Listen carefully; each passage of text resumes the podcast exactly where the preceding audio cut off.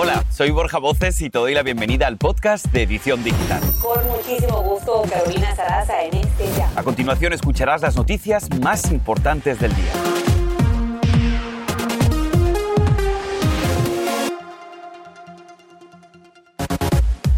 Duro golpe a nuestro bolsillo. Todo cuesta más y lo peor es que el panorama no es alentador. Escucha esto. Si eres parte de una familia de cuatro, hoy necesitas 20% más para poder comer. Nosotros tenemos consejos de expertos. Y la primera actriz Carmen Salinas se encuentra en coma después de ser ingresada de emergencia en un hospital de la Ciudad de México. Tenemos lo último.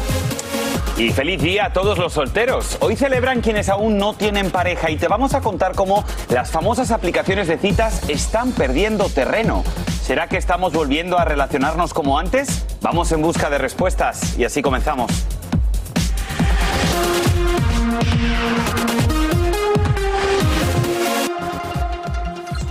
Hola, ¿qué tal? ¿Cómo estás? Te damos la bienvenida a tu edición digital y te saludamos con muchísimo gusto, Eliangélica González y un servidor, yo soy Borja Voces. Un placer volver a estar contigo y por supuesto con todos ustedes hoy 11 de noviembre. Comenzamos. Pues bien, vamos a comenzar con algo que nos golpea a todos y es que los precios están subiendo sin control, disparando la inflación.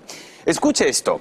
Hace un año, una familia de cuatro necesitaba 674 dólares por mes para la comida y hoy son exactamente 849, es decir, un 26% más. Pero, ¿qué es la inflación? Un término que estamos utilizando todo el tiempo. ¿Y cuáles son sus consecuencias? Yo te explico.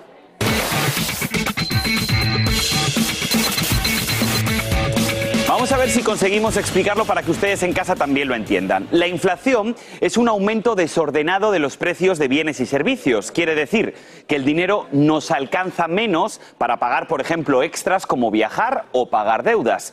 También hace que hoy paguemos casi un 12% más por los huevos, un 4% más por los cereales, un 13% más por la carne molida y terminamos con las frutas, un 3% más. Ahora, uno de los factores que ha generado más inflación es la oferta y la demanda. A ver si consigo que me entiendan. Hay mucha gente buscando productos que no se encuentran porque la pandemia obligó a muchas empresas a reducir su producción. Y además, como ya te hemos contado, faltan trabajadores que se incorporen al mercado laboral. Eliangélica. Bueno, y para responder inquietudes sobre este tema y saber cómo protegernos de los efectos de la inflación, nos acompaña Carlos Guamán, él es experto en finanzas, él está en Nashville, Tennessee. Carlos, bienvenido. Quiero comenzar con esto. ¿Qué podemos hacer para amortiguar ese golpe tan duro en nuestros bolsillos? Adelante. Sí, muy buenos días. Sí, lamentablemente el problema que está ahorita de tener que analizar bien sus finanzas, es decir, tenemos que analizar todo lo que estamos gastando y cómo están los ingresos para ver qué vamos a reducir y no tener esos gastos adicionales, porque eso es lo que nos va a afectar más en esta inflación. A ver, Carlos, entonces, ¿qué podríamos decirle a la familia promedio que nos esté viendo en este momento para que su dinero no se diluya e incluso se pueda ahorrar? Claro, ahorrar ahorita es una palabra bastante exagerada porque cuestión con el dinero no te alcanza. Lo que sí teníamos que ver es cómo evitar esas salidas extras, esos gastos de compras eh, en exceso que se está haciendo y también los gastos de compras navideñas. Hay que ser muy precavido para que no te vayas a quedar sin plata para esta Navidad. Fíjate, Carlos, los expertos siempre dicen, bueno, para poder ahorrar hay que cortar gastos, pero uno mira ese presupuesto y dice, ¿qué voy a cortar? Eso es tremendo. Sí, eh, lo, que lo que tenemos que ver que vamos a cortar son a, salidas, ya sea a uno que vayas de vacaciones, salidas, gastos de entretenimiento, gastos de esas suscripciones que a lo mejor en, este momento no lo necesitas. Eso tenemos que ver cómo lo eliminamos. O pensar del lado positivo, cómo generar más ingreso, o a lo mejor te puede convenir hasta cambiar de trabajo porque las ofertas de empleo aún están pagando muy bien y con beneficios. Bueno, allí tenían entonces los consejos. Esperamos que hayan tomado nota. Es Carlos Guamán, es experto financista y nosotros, bueno, nos queda hacer la tarea, ¿verdad? Así es. Muchísimas gracias, Carlos, por haberte conectado con nosotros. Este es el podcast de Edición Digital, con noticias sobre política, inmigración, dinero, salud y mucho más. Vamos a seguir con más y nos vamos derechos a México, donde la actriz Carmen Salinas fue internada de emergencia en un hospital de la Ciudad de México y según el último reporte médico estaría en coma. Hasta el momento se desconoce la causa que le llevó al hospital. Nos enlazamos contigo, Guadalupe Andrade, para que nos cuentes el estado de salud de Carmen. Adelante. Hola, Borja y Eli, muy buenos días. Así es, en medio del espectáculo y aquí en México estamos totalmente conmocionados con esta noticia, eh, que en la, madrugada nuestra querida Carmelita Salinas llegó a este hospital, Star Médica, este hospital privado en la colonia Roma, en la Ciudad de México. Ella llegó de emergencia. Eh, acabamos ahorita de hablar con su sobrino, eh, porque al inicio solamente teníamos un comunicado en cual ella se encontraba en terapia intensiva, pero hasta el momento eh, nos acaban de decir que ella se encuentra en coma, ella sufrió un derrame cerebral, eh, sus órganos funcionan correctamente, pero pues vamos a escuchar lo que apenas hace unos minutos, eh, de último momento nos acaban de, de decir su sobrino Gustavo y también su sobrina Carmen Plasencia. Y bueno, el, diagnóstico es un derrame cerebral en la parte del tallo eh, y estamos esperando a eh, su hija y sus familiares para y seguir cómo, cómo progresa. Vamos a ver cómo va progresando. De la respiración, ¿cómo es la respiración?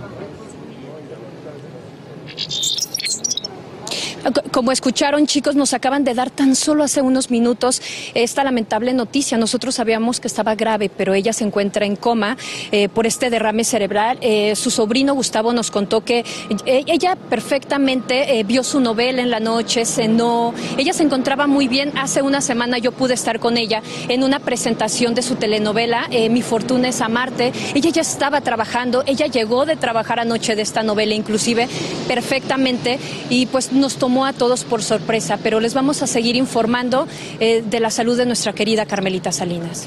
Por supuesto que sí, si hay algún tipo de modificación o de cambio en su estado de salud, por favor, Guadalupe, pídenos paso y enseguida les contamos la información aquí en la edición digital. Gracias por el reporte.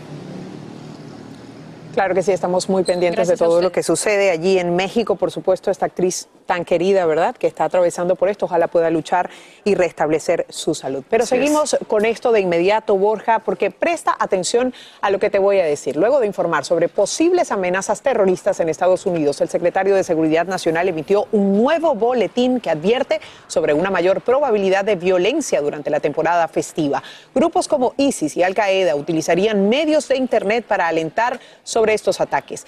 Sin embargo, hay que aclarar que no se reportan hasta ahora, Borja y amigos, ninguna amenaza específica.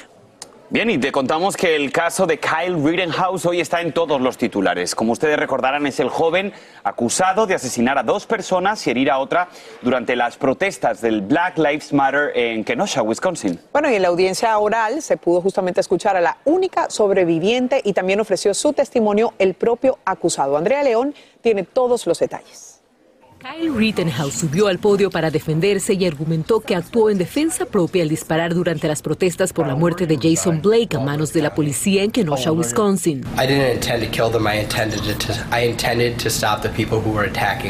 El joven de 18 años rompió en llanto cuando relató lo que había ocurrido esa noche.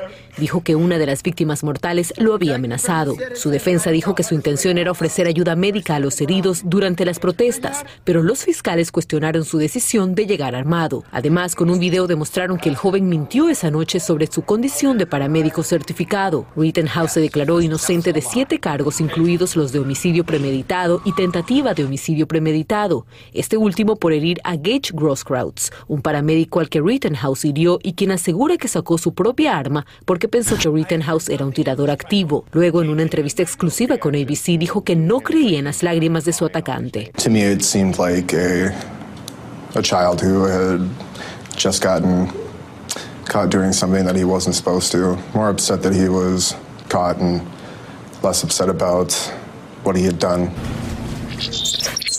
La Fiscalía cerró esta etapa del juicio tras citar a 22 testigos. La defensa, por su parte, presentó una moción de anulación, lo que significa que si el juez la aprueba, los fiscales no podrán volver a presentar cargos. El juez lo está considerando y los argumentos finales podrían comenzar tan pronto como este viernes. Regreso contigo, Borja. Muchísimas gracias, Andrea, por tu reporte en vivo. Y escuche esto, dejen de señalar con el dedo. De esta forma critica Edwin McPherson, el abogado del cantante Travis Scott, al jefe de la policía de Houston, porque según él, muchas de las acusaciones son inconscientes y contradictorias de las primeras declaraciones. Vámonos a enlazarnos con Pedro Rojas, tiene los últimos detalles de la investigación sobre qué pasó en este trágico concierto. Pedro, cuéntanos, ¿cómo siguen las pesquisas? Como tú lo has dicho, Borja, la, controversia continúa alrededor de cómo está manejando la policía de Houston esta investigación y el abogado de Scott Travis lo ha criticado en las últimas horas. Ahora bien, quiero mostrar a nuestra audiencia qué ocurre en el interior de este recinto, el Energy Park, aquí mientras continúan las muestras de dolor por las familias y por los caídos. Ahora, en el fondo podemos notar el escenario, podemos notar que nada se ha movido todavía y también hay personal en este momento de la oficina de abogados y también de las autoridades. Quiero recordar a nuestra audiencia que hace solo dos días un juez de distrito aquí en el condado Harris en Houston, Texas, ordenó que ninguna de la evidencia fuera movida, que nada se moviera hasta finales del día de hoy. Así que hoy culmina esa labor de recolección de evidencia en este lugar y por ahora, mientras continúa esta investigación, justamente mucha controversia. Borja. Por cierto, Pedro, bueno, quiero saber, la comunidad rindió homenaje a una de las víctimas hispanas. ¿Cómo se vivió esto? Así es, y la Angélica, una jovencita que se llama Briana Rodríguez, la joven de 16 años de edad, por cierto, la hispana más joven que falleció en esta tragedia. Anoche estuvimos allí con la comunidad en la escuela preparatoria de Heights. Conversamos con una joven estudiante hispana quien estaba en la academia de danza junto a Briana Rodríguez, se llama Wendy Rubio, y esto fue lo que nos dijo. lamentablemente se fue. La vamos a siempre querer, siempre va a estar con nosotros en cada, cada práctica, cada rutina, cada juego que vamos, siempre va a estar con nosotros en alma. Y justamente como lo podemos escuchar, son las palabras de los niños y bueno, lamentablemente muchas familias todavía ahora viven el dolor de la pérdida. Regreso con ustedes. Y eso va a tardar en sanar, sin duda. Gracias, Pedro, por este informe en vivo. Y bueno, el caso sobre Alec Baldwin da un nuevo giro tras conocerse una demanda en su contra y de otros integrantes de la producción de la película Rust por el fatal tiroteo donde perdió la vida la directora de fotografía y resultara herido el director del film. Serge Stepnoy, jefe de electricistas de la producción, acusa a Baldwin de negligencia y daños emocionales tras asistir a Halina Hutchins en el momento del disparo. Hasta ahora los abogados del actor no han reaccionado a la acción judicial. Y pasamos ahora al polémico tema de las mascarillas. Las escuelas de Texas pueden volver a establecer sus propias normas sobre los cubrebocas después de que un juez federal anul- anulara la prohibición del gobernador Greg Abbott. El juez dijo que la orden del mandatario local viola una ley federal que protege el acceso de estudiantes discapacitados a la educación pública. Y seguimos hablando de niños porque casi un millón, esa es la cifra según la Casa Blanca, de pequeños de entre 5 y 11 años que se han vacunado contra el COVID. Ante el retraso en la entrega del reporte de los CDC, los Centros para el Control y Prevención de Enfermedades, la Casa Blanca hizo su propio análisis con información de las farmacias y funcionarios de salud de los estados. A esta cifra se suman las 700 mil citas adicionales que han sido programadas en droguerías de todo el país.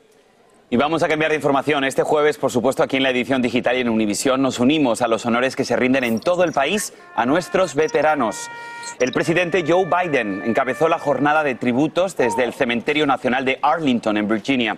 Como indica el protocolo, el mandatario colocó una ofrenda floral en la tumba del soldado desconocido que en esta fecha llegó a sus 100 años. En la ceremonia, el presidente reconoció y agradeció a todos los millones de personas que han prestado el servicio militar a este país. Muy agradecidos a todos. Y un orgullo que además comienza desde el mismo momento en que se van y toman la decisión de hacer este servicio militar. Mi sobrino en enero comienza. Qué bueno, hay tantos y tantos. Un abrazo muy fuerte para todos, por supuesto. Así es. Bueno, seguimos eh, porque fueron captados en, por la cámara. Una mujer es atacada violentamente por un hombre en un elevador. Esto en Nueva York. Tenemos todos los detalles después de la pausa. No te muevas, hay muchas cosas pasando el día de hoy. Y ahora regresamos con el podcast de Edición Digital con las principales noticias del día.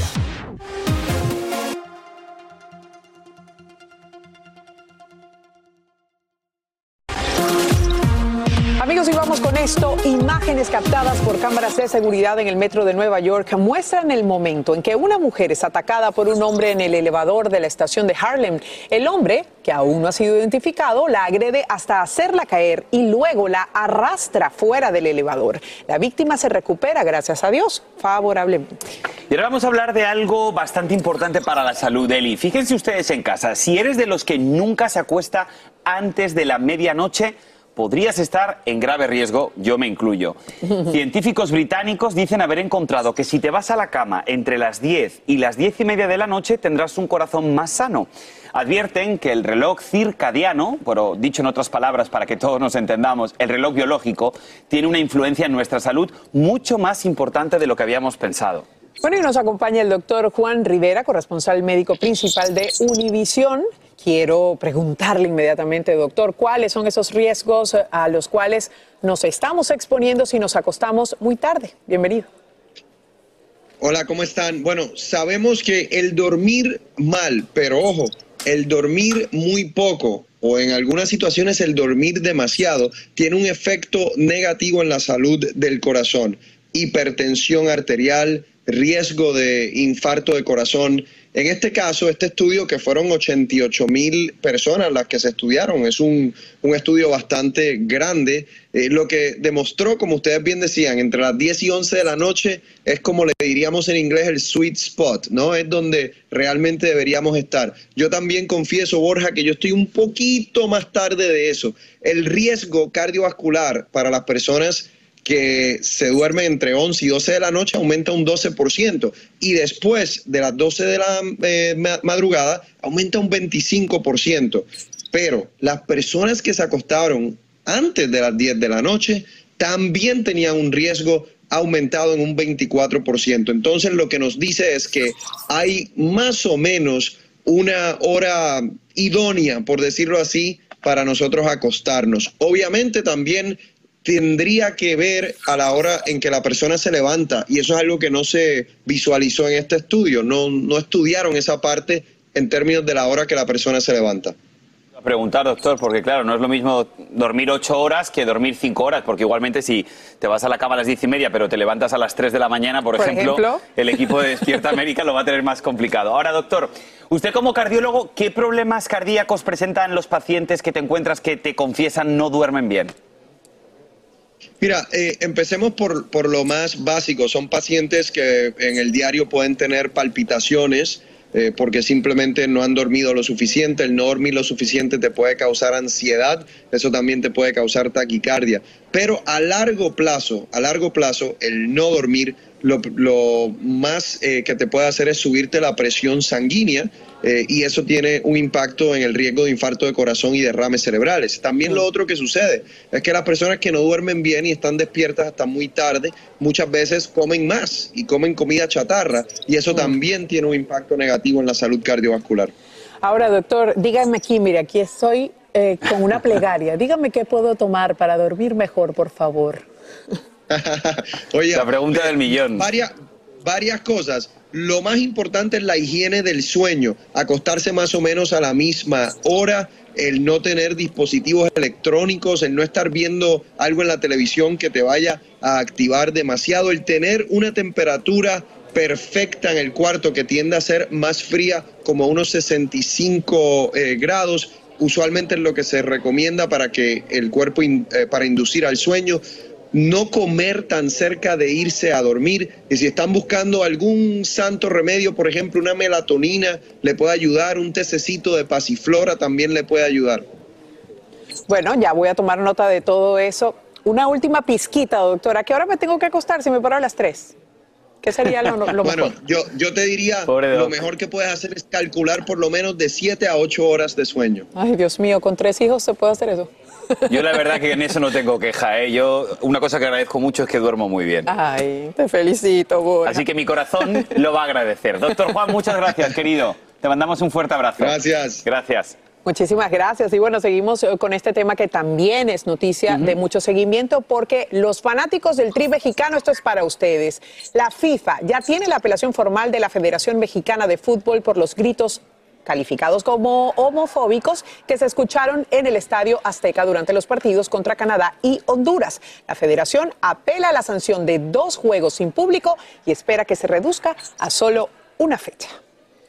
Bien, y mucha atención ahora porque si tú estás utilizando aplicaciones como PayPal, Venmo o incluso Square y otras redes de pago electrónico, a partir de ahora, sí, tendrás que pagar impuestos. Y tienes que tomar nota, porque si haces transacciones comerciales de más de 600 dólares durante todo el año, tendrás que reportarlo al IRS. Pero, ¿qué es una transacción comercial? Bueno, pues muy sencillo. Es el pago de cualquier bien o servicio. Así que hay que rendirle cuentas al tío Sam. El tío Sam está actualizado. Tío Sam 2.0. Así es, y además las sanciones son fuertes. Una Sí. pregunta, ¿estás soltero?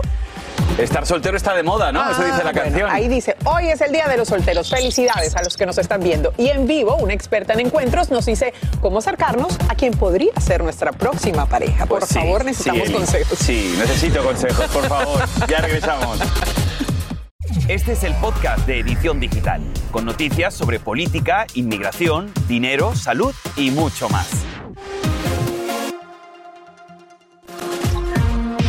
Y tres generaciones de niños crecieron divirtiéndose con su personaje y hoy hace historia en el libro Guinness. Sí, hablamos de la Chilindrina, interpretada por María Antonieta de las Nieves. Es un reconocimiento a más de 48 años de un personaje que aún arranca sonrisas. Felicidades.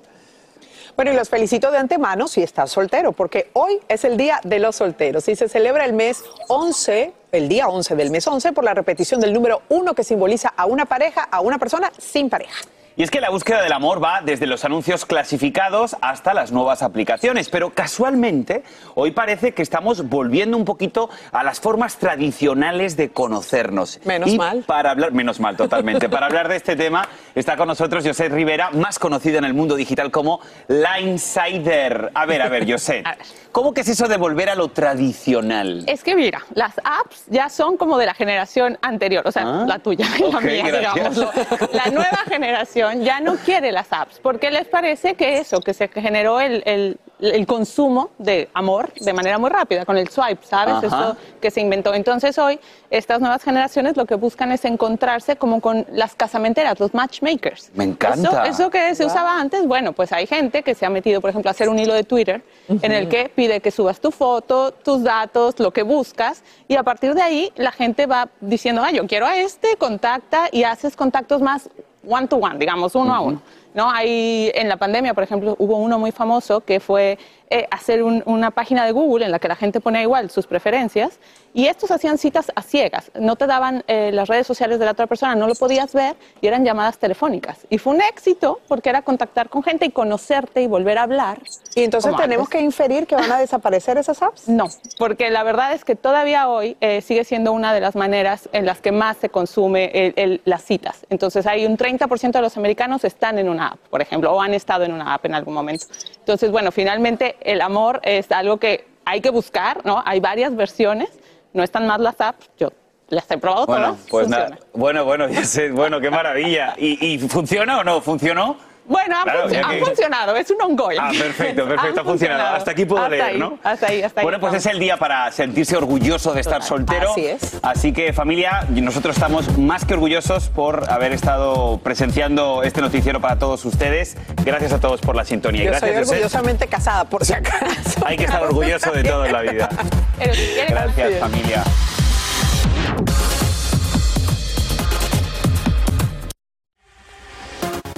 Y así termina el episodio de hoy del podcast de Edición Digital. Síguenos en las redes sociales de Noticiero Univisión Edición Digital y déjanos tus comentarios. Como siempre, muchas gracias por escucharnos.